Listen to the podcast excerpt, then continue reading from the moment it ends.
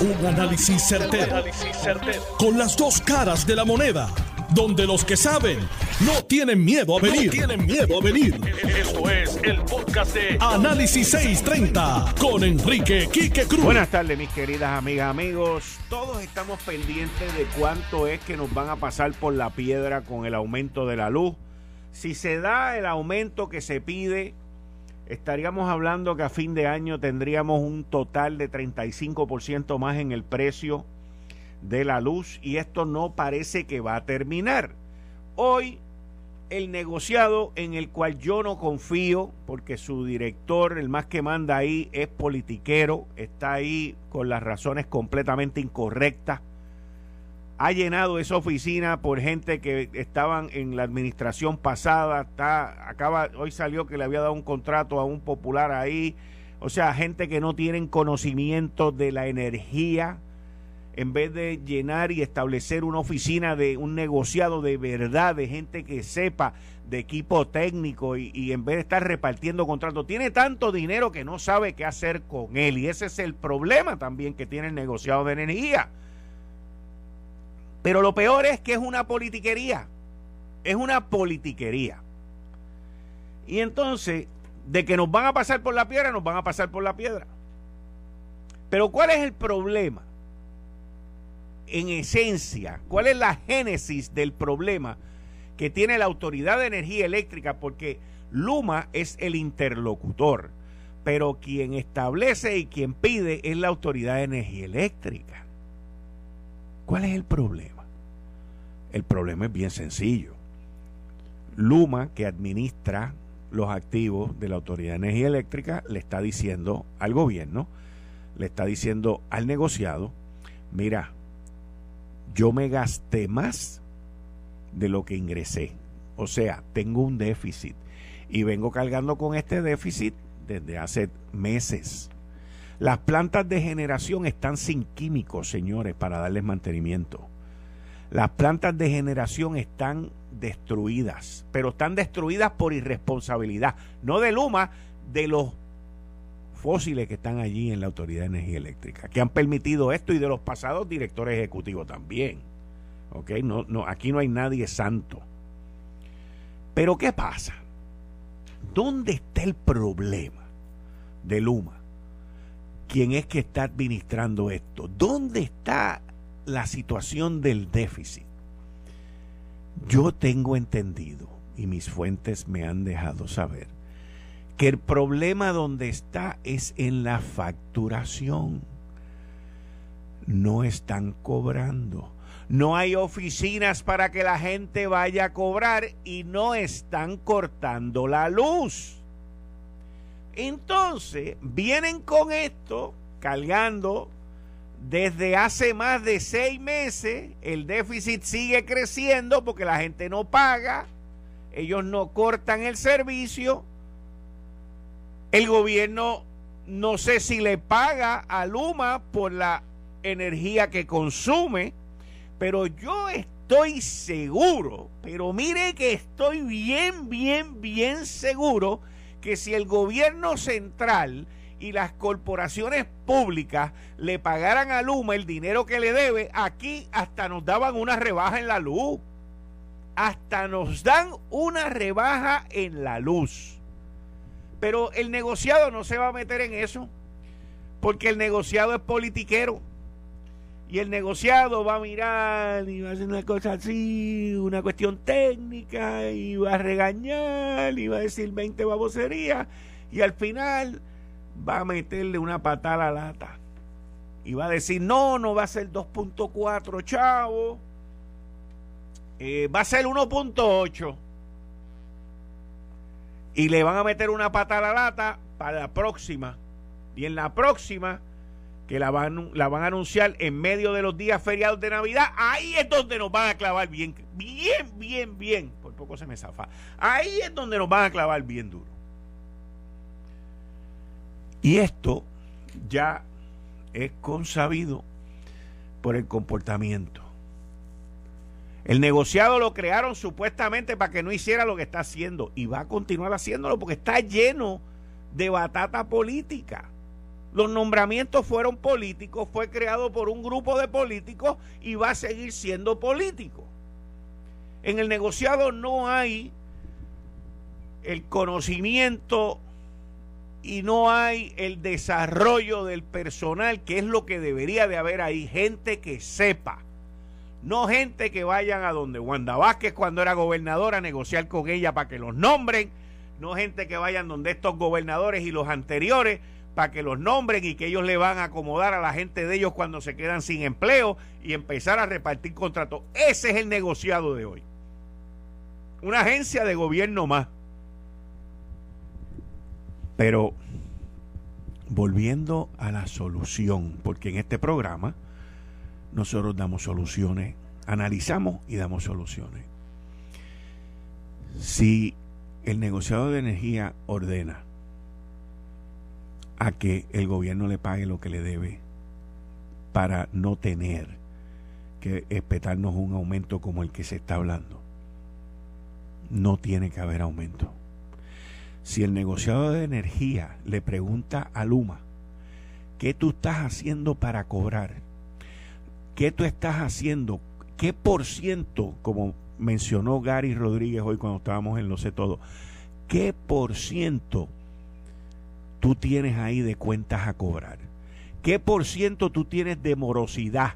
¿Qué por ciento tú tuviste de morosidad en agosto, septiembre, en julio, agosto y septiembre? ¿Qué por ciento tuviste de morosidad en junio, julio y agosto? ¿Qué por ciento había de morosidad antes de junio? ¿Cuánto dinero hay en cuentas por cobrar? Porque yo, mira, le garantizo a ustedes hoy que si esas preguntas se hacen y sale la mitad de los números que yo tengo en la cabeza, nos dan una rebaja en la luz. Nosotros, a nosotros nos van a aumentar la luz para pagar lo que el gobierno no ha pagado y para pagar lo que gente tampoco ha pagado.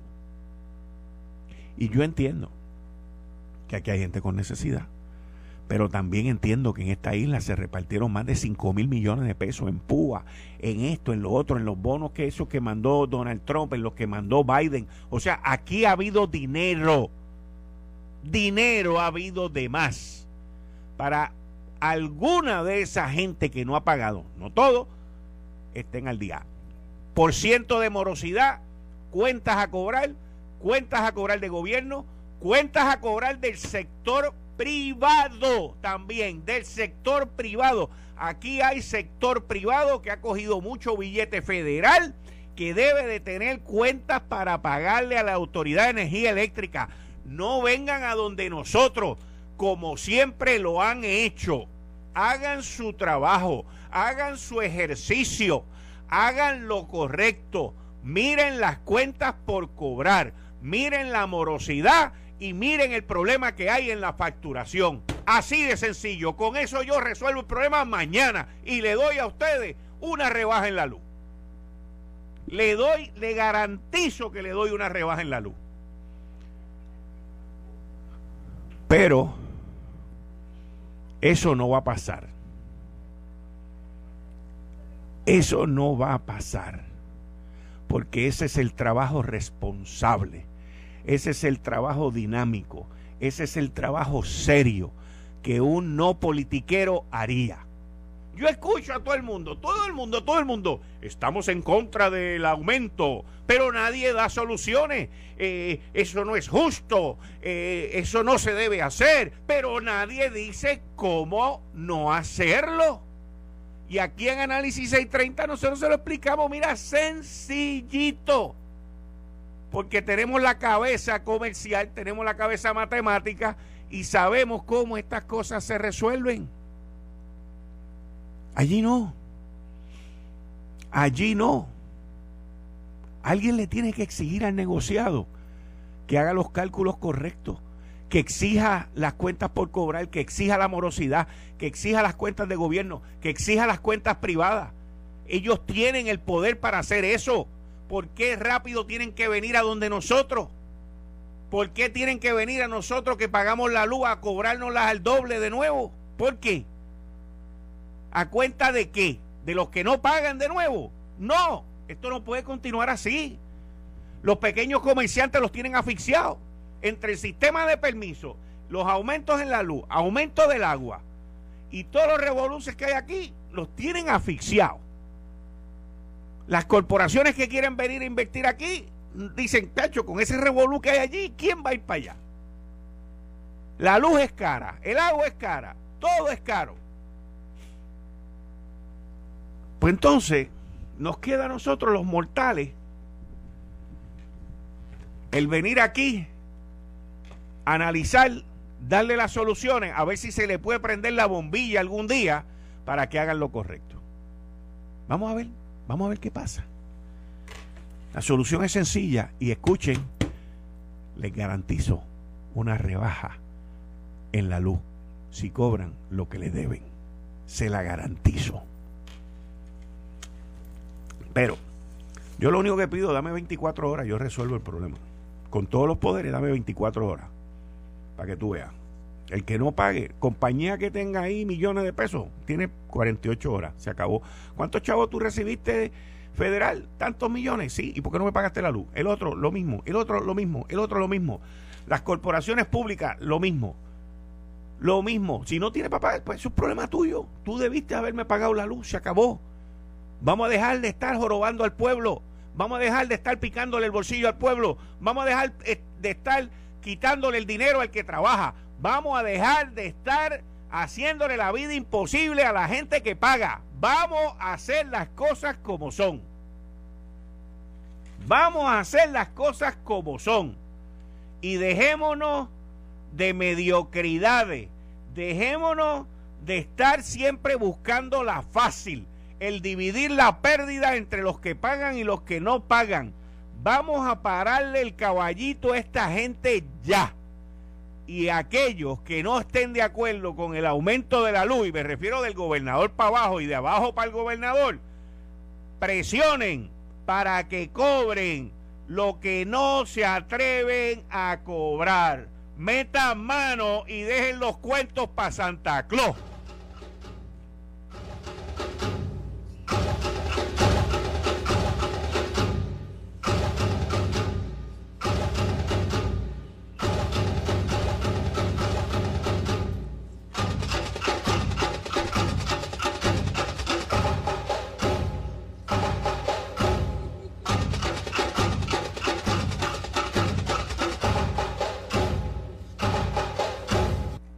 Vamos para el otro tema.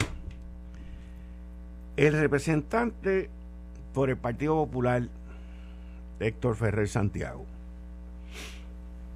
quiere, él, lo anunció hace un tiempito atrás, cuando salieron lo de las pruebas y todo este revolú, las pruebas, estoy hablando ahora de, las pruebas de, de, drogas que se hicieron en la Cámara, que by the way, Migdalia Rivera, que está conmigo hoy, Migdalia, no han hecho nada con anunciar. Salieron unos representantes de un partido, salieron otros de otro, pero las pruebas se durmieron.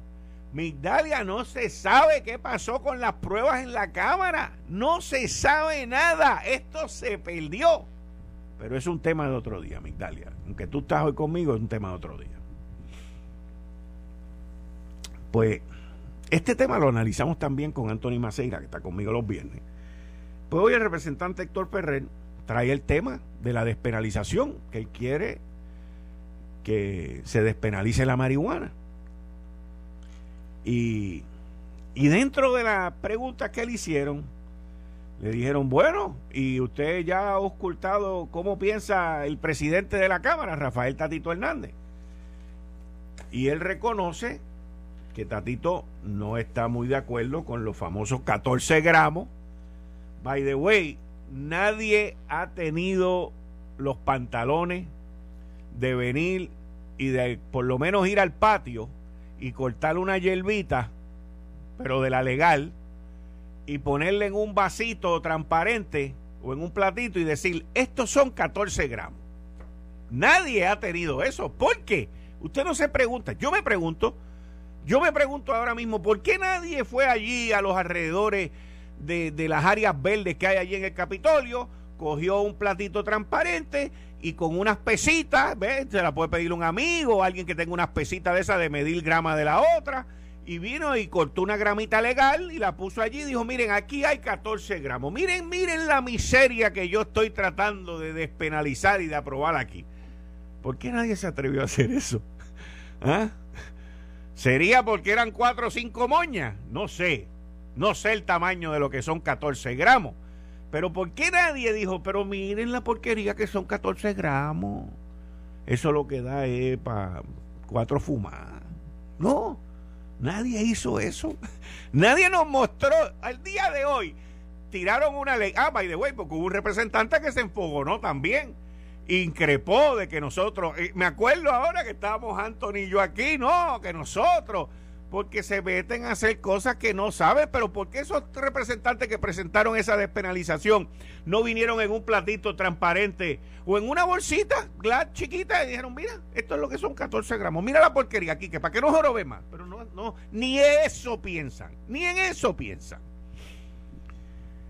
Pero parece que Tatito no está muy de acuerdo con los 14 gramos. Parece que Tatito vio en la bolsita lo que eran 14 gramos y no está de acuerdo. Yo creo que Tatito cree que 14 gramos es mucho porque 14 gramos suena poco, pero lo que pasa es que la hierba no pesa mucho. El espacio que ocupa una libra, escúcheme bien, el espacio que ocupa una libra de jamón y una libra de algodón es el mismo. ¿Verdad que no? ¿Cuál ocupa más? El algodón ocupa una libra de algodón ocupa más espacio que una libra de jamón. Y yo me imagino que 14 gramos, pues no debe ser tan poquito. ¿Ves? Así que yo los dejo en su viaje por la despenalización de la marihuana, pero le voy a decir para dónde va eso. Le voy a decir para dónde va eso. Eso va encaminado a que nosotros nos convirtamos un destino para venir a fumar en la placita a formar lío y formar gelengue y garanta. Porque la gente va a venir para acá. O sea, lo que están hablando es de que Puerto Rico se convierte en un destino de fumar marihuana recreacional. Y ahí es donde está el billete. Ahí es donde está el billete. En la marihuana recreacional. Y créame que aquí hay un montón de gente que le gusta fumar marihuana. Y que si la ansiedad y la vaina, eso son cosas, yo no tengo problema, cada cual que tenga su, su cuestión, pero no podemos vivir en una sociedad con esos olores por ahí tan fuertes. Oye, oye, oye, oye, oye, ya que estamos hablando de la Cámara Popular, aquí le han caído atrás a los delegados PNP que cuando eh, vamos a interpelar y vamos a averiguar qué, han hecho, ah, todo ese revolú. Y ha venido el expresidente de la Cámara, José Aponte, que me encontré aquí con él los otros días, estaba con Luis Enrique Falú. Y, y viene José y ha presentado una resolución que hay que ver que va a ser la Cámara de Representantes, hablando de Tatito, para realizar una interpelación y ver que el trabajo del que hacen los cabilderos de los populares. Yo creo que José se quedó corto de la lista, José. Te quedaste corto porque nada más que pusiste a los americanitos. Y hay dos o tres pejes grandes aquí locales que también deberían de estar ahí, en esa lista. Porque son antiestadidad y cabildean en contra aquí y allá. O sea, no son esos nada más que tú mencionas ahí. Hay muchos más. Y si te tiras para el negociado de energía, encuentras otros más que están allí también ahora con contratos y trabajando. Hay que mirar esto desde una manera mucho más abarcadora para que podamos dar, y como dice la frase, lo que no es igual no es ventaja. Lo que no es igual no es ventaja. Tú interpelas a los míos y nosotros interpelamos a los tuyos. Y yo veo la cara de Tatito riéndoseme ahora mismo como si me estuviera escuchando y me dice, ah, Quique, pero es que a ti se te olvida una cosa. Ese Tatito contestándome ahora mismo. Que yo estoy en mayoría, que el presidente soy yo y que yo decido qué es lo que pasa por aquí. Es que lo, es como si lo tuviera al lado mío diciéndomelo. Pero está bien, esa es la mayoría. Eh, estás escuchando el podcast de Noti1. Análisis 630 con Enrique Quique Cruz. 5 y 33 de la tarde de hoy, miércoles 22 de septiembre del 2021. Tú estás escuchando Análisis 630. Yo soy Enrique Quique Cruz y estoy aquí de lunes a viernes de 5 a 7 y como todos los miércoles con la licenciada Zoela Bol. Buenas tardes, licenciada, ¿cómo está? Buenas tardes, Quique. Muy bien, gracias a Papá Dios. Saludos a ti, a los compañeros y compañeras allá en Noti1 y al público que te escucha. Licenciada, a mí siempre me gusta ocultar su pensamiento eh, como ex senadora, secretaria de la gobernación, secretaria de corrección y haber trabajado también en el gobierno federal, pero a base de esa experiencia, pues me gusta ocultar su pensar sobre las mogollas que se forman en esta isla. Y ahora mismo hay un rampleteo entre los delegados electos a Washington. Pero una cosa impresionante. ¿Cómo, cómo usted ve eso? Mira, Quique, déjame comenzar diciendo, y yo creo que tú y yo lo hemos hablado antes, de hecho cuando se estaba discutiendo ese, esa elección especial, creo que lo mencionamos. Yo la estabilidad para Puerto Rico, que yo estoy convencida que es lo mejor para Puerto Rico, se consigue no con una sola herramienta o con una sola eh, estrategia. Estrategia, es una combinación. Yo cuando se dio esto, yo ya yo no estaba en el gobierno, la decisión de de convertir esto en ley cuando la este, gobernadora Wanda Vázquez lo hizo. Mi voz fue, mira, la verdad es que yo no creo que esta es la mejor estrategia. Yo no sé si yo, si hubiera estado en el Senado en ese momento, lo hubiera votado a favor, pero ya es ley, así que vamos a cumplir con ella. Y por eso cuando Pedro Pierluisi decidió que él sí iba a buscar dinero para poderle pagar a los delegados congresionales que fueron electos, y yo fui, de hecho, eh, porque yo sentía que hay que, en todas aquellas eh, estrategias que se utilicen para adelantar eh, la estabilidad, yo voy a estar presente porque ese, eso es lo que yo creo. Así que cuando Pedro Pierluisi decidió que él iba a buscar de todas formas el dinero para pagarle a los delegados, pues yo, mi conclusión fue, mira, tiene que hacerlo usted ley ya. Pero entonces, la realidad es que yo veo que algunos de los delegados están trabajando más que otros. Pero hay una delegada, de hecho mañana yo saco una columna con relación a este tema, hay una de las delegadas congresionales que a mí me preocupa. Hace, y tú y yo lo hablamos en tu programa, hace unas semanas atrás ella estuvo, ella formó parte de una protesta frente al Capitolio exigiendo que en el Departamento de Educación no se llevara la educación con perspectiva de género. Y en un video que ella ella dice, sí, sí, yo soy delegada congresional, yo fui electa para eso, yo creo en la estabilidad, pero sin embargo, para mí es más importante, y lo dice así porque yo lo escuché en varias ocasiones, para mí es más importante que tengamos un gobierno conservador que la estabilidad. Y ahí yo recuerdo que yo hice un comentario de, ah, pero ¿y será la política que tanta gente critica, que utilizan un, un ideal, utilizan un partido para llegar al puesto y entonces una, una vez están en el puesto, aprovechando la autoridad que le da el puesto, entonces dicen, ¿sabes qué?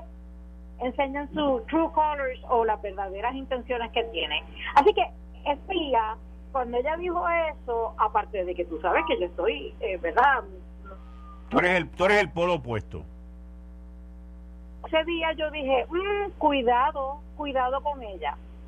Y pasaron los días, pero entonces recientemente me envían un video de ella nuevamente donde ella hace un montón de, de comentarios, algunos de ellos yo no los entendí, pero de todas formas, aquellos que yo creo haber entendido, eh, ella le llama corrupto a Pedro Pierluisi, y tú sabes que, que yo soy PNP, yo soy estadista, tú sabes que yo apoyo a Pedro Pierluisi, yo creo eh, que, ¿verdad? De las alternativas que había, él era la mejor alternativa en aquel momento, eh, y yo tengo que decir que ella y cualquier otra persona que tenga información de actos de corrupción tiene que levantar la voz, tiene que decirlo, porque esa es la responsabilidad civil que tenemos. No hay que ser delegada congresional para eh, advertir, para levantar la voz y decir que alguien es corrupto. Cualquier persona, todos tenemos y todas tenemos esa obligación. Pero a mí lo que me preocupa es que lo dijo porque tiene información o lo dijo por otras razones. Y después podemos em, empezar a, especular cuáles pudieran ser las razones. Pero además de eso, en ese mismo video dijo que esto de pues, de los delegados congresionales y traer la estabilidad es un espejismo creado por el Estado. Ella lo dijo así, porque otra vez lo, lo, esa parte la vi en dos ocasiones es un espejismo creado por el Estado. Entonces ella lo que está diciendo, porque creo yo, no sé Kike si tú estás de acuerdo conmigo, pero cuando hablas de espejismo, tú estás hablando de algo que trata de engañar, de algo que no es real. Y si es así, ¿qué, cara, qué caramba ella hace como delegada congresional? Siendo parte de lo que ella eh, eh, eh, describe como un, como un espejismo, como algo irreal. Pero entonces, yo de verdad no creo que es un espejismo, yo creo que, claro que sí, ¿quién, quién va a pensar que de la noche a la mañana, porque hay seis delegados congresionales, Puerto Rico se va a convertir en el Estado. Claro que eso todo el mundo sabe que no es cierto, pero el que la delegación congresional sea una mentira al pueblo puertorriqueño porque la delegación congresional no va a poder cumplir con su obligación conforme a la ley 167 del, del año 2020, eso es otra cosa. Y la pregunta que yo tengo es, ¿qué es que ella es la que no puede cumplir con eso que dice la ley?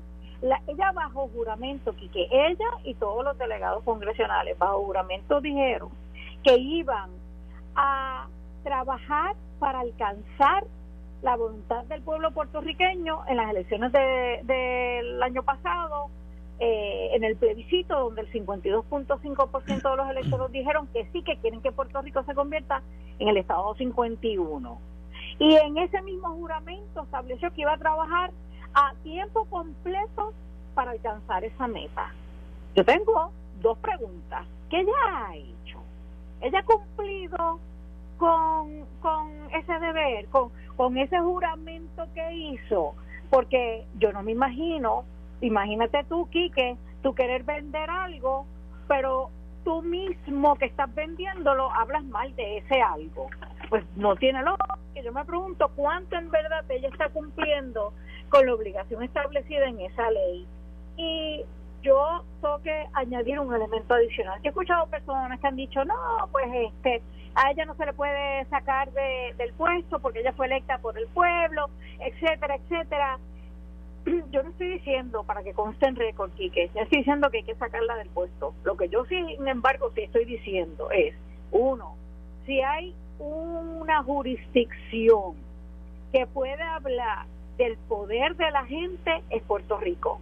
En Puerto Rico, la presión del pueblo fue tal que por primera vez en nuestra historia un gobernador renunció. Así que si la gente no estuviera satisfecha con su trabajo, ¿por qué, por qué si a un gobernador se le presionó tanto que renunció, a una delegada congresional no pudiera pasar lo mismo? Y no estoy diciendo ni estoy invitando a la gente que salga a hacer eso. Sencillamente estoy diciendo que, que nadie diga que a ella no se le puede sacar de ese puesto. Y lo segundo que voy a decir es que yo no estaba pero recuerden aquellos que eh, formaron parte de todo esto cuando se eh, promulgó esta ley, que el artículo 12 de esa ley, donde establece los deberes de los delegados, dice, entre otras cosas, porque obviamente no voy a leer todo, dice el incumplimiento de alguno de sus deberes dará paso a un proceso que podrá ser incoado por el secretario de Justicia ante el Tribunal de Primera Instancia para destituir al delegado si se demuestra su incumplimiento. Y yo me pregunto si a base de lo que ella ha dicho y ha hecho hasta el momento, se debería evaluar si ella está cumpliendo con los deberes conforme a la ley 167 del de, 2020 y si no, pues sí es momento entonces de que se cumpla con la ley y el secretario de justicia haga algo. Y entre otras razones, que este dinero que se le está pagando a estos delegados congresionales es dinero tuyo y mío y de la gente. Y creo que es responsabilidad del gobierno de Puerto Rico, particularmente en este momento donde nuestros viejitos están eh, peligrando los servicios de salud porque todavía el gobierno federal no acaba de decidir si nos va a mantener o nos va a dar el dinero para eh, el programa de Medicaid. Por el otro lado, es un momento donde se está todavía peleando las pensiones. Pues es un momento donde el dinero no sobra, al revés, el dinero falta. Pues si ya por ley se está invirtiendo en estas personas, pues asegurarnos que estas personas están cumpliendo con su deber, porque si no están cumpliendo con su deber, no se debería estar gastando el dinero del pueblo puertorriqueño, del pueblo puertorriqueño en pagarles a ellos por un trabajo que no están haciendo. Mira, déjame, déjame yo ahora abonar un poquito a esto. Yo entiendo que ella le está hablando a un sector estadista que se siente ignorado y abandonado. No estoy diciendo si lo que dice está bien o está mal. Te estoy diciendo su público. Hay un sector conservador, religioso,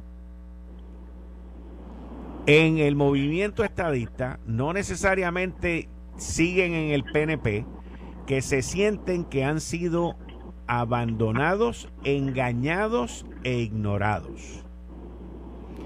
Y yo entiendo que ella en su recorrer eh, en los medios se ha dado cuenta que ese sector en el PNP no hay mucha gente que le está hablando. Aparte del senador Gregorio Matías y de la senadora Riquelme, que no se oye tampoco mucho, eh, y, Tomás Rivera Chats, que siempre ha cultivado ese sector y lo mantiene ahí, pues no hay más nada. Y ese sector ha sido engañado. Porque fueron engañados. O sea, aquí hubo un gobernante PNP que firmó un acuerdo con ese sector y en el momento que estaba corriendo para primaria era el tipo más cristiano que había en el mundo. Y tan pronto ganó, dijo que iba a ser el más liberal del mundo. Y tú no puedes hacer eso con la gente, porque eventualmente alguien te va a tocar a la puerta y te va a decir, tú me engañaste. Entonces, esta delegada, por su parte, ha visto ese vacío, que yo entiendo que mezcló la gimnasia con la magnesia definitivamente, porque tú puedes hacer las dos cosas. Tú puedes eh, cultivar ese sector conservador y puedes luchar por la estadidad. El problema está en cuando tú dices que eso es un espejismo. Y ahí es donde está. Y cuando dices que esos principios conservadores son más importantes que la estadidad, porque no, es así, eh, porque mira, por eso es que te digo, para, senadora por eso, por eso es que te digo, y lo más probable que lo haga y lo y va a ganar y lo hace de manera independiente y gana. O sea, Oye, sacó más votos que Ricardo Rosselló. Sacó más votos que Ricardo Rosselló. Pero espérate, Kike, entonces me estás diciendo que en efecto lo que yo concluyo cuando ella está en el Capitolio y dice que es más importante el Estado o el gobierno conservador que la estabilidad, eh, ella es entonces la típica política que utiliza un, un ideal, un partido político para llegar a un puesto. Bueno, cuando hizo esas expresiones, que yo no sé si las ha sostenido, pues yo creo que ahí metió las patas. Esa es mi opinión. ¿Ves? Porque a ti se te paga por una función, no por la otra. Exacto, ese es mi punto. No, yo sé. Ahí en ese caso, en ese caso y en ese concepto y en ese tiempo y espacio, yo entiendo que metió las patas. Pero de que ella le está hablando a un sector que le está escuchando, sí. El tratar de victimizarla, ¿ok? Y de caerle encima sería un error. Esa es mi opinión desde acá. ¿Ok? Sería un error. Porque ahora mismo en el partido nadie está llenando ese espacio. Y nadie está defendiendo ese sector. Vuelvo y repito, el más vocal que hay, que todos los días, todos los días está diciendo algo, es Gregorio Matías. Y ese sector es grande, ese sector pudo haber causado la derrota del Partido Nuevo Progresista en las elecciones del 2020, lo pudo haber hecho, y aquí, con todo respeto a tus ideales, que yo los respeto y sé cuáles son, pero aquí los que están en el PNP tienen que entender que las políticas del Partido Demócrata son las políticas de los demócratas allá en los 50 estados. El día que nosotros seamos Estado 51, las podemos venir a debatir aquí. Pero nuestra sociedad y nuestra cultura es distinta. ¿Que está cambiando? Sí. Yo soy uno, por ejemplo, que no tengo ningún problema con la perspectiva de género, siempre y cuando no me le metas ningún tipo de sexualidad a los menores de edad. O sea, porque la perspectiva de género no tiene nada que ver con la sexualidad. Exacto. Exacto. Ah, pero cuando me tratas de meter la sexualidad, que esto puede ser esto y que aquello puede ser lo otro, no, ahí yo tengo un problema serio. Porque los niños menores de edad, en esa cabecita que está siendo formada, no saben de lo que tú le estás hablando y toman por bueno lo que tú le digas. Ese es mi problema con todo esto. A los mayores de edad, hagan lo que les dé la gana, digan lo que les dé la gana, no tengo ningún problema. A los chiquitos, no. Entonces, ¿qué pasa? Que al final y a la postre, esto se trata de ganar unas elecciones. No se trata de más nada. Esa es la verdad. Mm, y esa es nuestra realidad. Y ella el mismo partido a quien ella rechaza y a quien ella critica y a quien ella este, le, le, cae atrás, es el que le está dando la plataforma para que ella siga subiendo y la gente la siga escuchando. O sea, eh, esto, esto no es así de fácil. O sea, eh, pues yo no, yo, yo no sé cuánto le conviene al Partido Nuevo Progresista. No le conviene. pero iba a decir, si es como tú dices, que esto es cuestión de ganar elecciones, pues yo no sé cuánto le conviene al Partido Nuevo Progresista tenerla a ella en este grupo, porque yo no creo que ella eh, se siente eh, parte del Partido Nuevo Progresista. Es que, es que ese es el problema, Zoe, que esto no se debe de tratar de ella. Ese es el problema. Se, se discute y se debate a base de ella y no es de ella. No, no, no, pero yo estoy, yo es la primera vez que yo hablo de ella por nombre y apellido porque de ella, ella, la gente votó por ella para que defendiera y trabajara por la estabilidad. Por ella, a ella se le está pagando un dinero por hacer este trabajo y ese dinero es público, así que ella tiene que responder. pero lo que iba a decir desde el punto de vista político partidista es cuidado porque el PNP pudiera estar perdiendo ese grupo conservador al otro al otro partido, el Proyecto Dignidad. Es que ya lo perdió, es que, pero eso es lo que te estoy diciendo, es que ya lo perdió, ese, esa gente y se están yendo más también. O sea, no solamente lo perdió, sino que los que quedan se van, se van. Mira, hoy sale una noticia que yo sé por dónde viene y la tengo aquí, la tengo aquí. Y, y esto, este, este, esto que voy a decir, lo quiero decir bajo el más estricto respeto y consideración hacia todo género, hacia todo género, ¿ok? Grupos estadistas, esto sale en primera hora, grupos estadistas piden la renuncia de Elizabeth Torres. Entonces te dice, esto sale en primera hora hoy a las 2 y 48. Las organizaciones Juventud Estadista y Estadistas LBGTT se unieron hoy para denunciar lo que llamaron falta de ejecución pro estadidad de la delegada del Congreso Elizabeth Torres y su agencia y su agenda divisoria al movimiento que busca la igualdad para Puerto Rico. Ok, ok. Eso es un grupo estadista de juventud estadista LBGTT.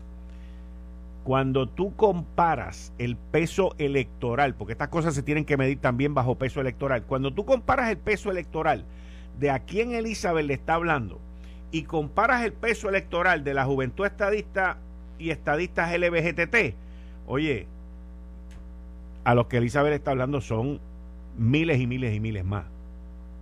Y eso es lo que los líderes del Partido No Progresista no acaban de entender.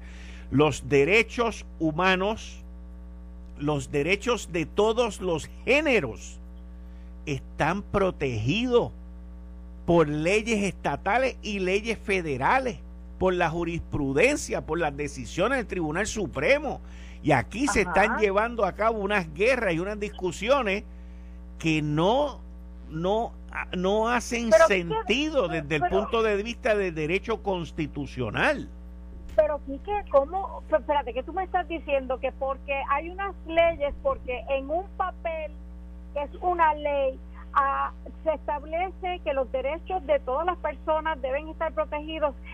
Esa es la ley, no necesariamente es la realidad. no, no, pero no, espérate, yo estoy, yo no tengo problema, yo no tengo problema con eso, pero lo que te quiero decir es que las protecciones existen. O sea, no es que estamos hace 30 años aquí. Pero cuidado, porque mira lo que pasó en, en el Tribunal Supremo de Estados Unidos hace unos días atrás. No quiso ver el caso de la ley contra, contra el aborto de Texas y ahora mismo, ¿qué está pasando? Es más, creo que en unos minutos tú vas a tener al buen amigo expresidente del Senado, Tomás Rivera Chat, que presentó un proyecto, te escuché decir a ti, que presentó un proyecto sobre el aborto.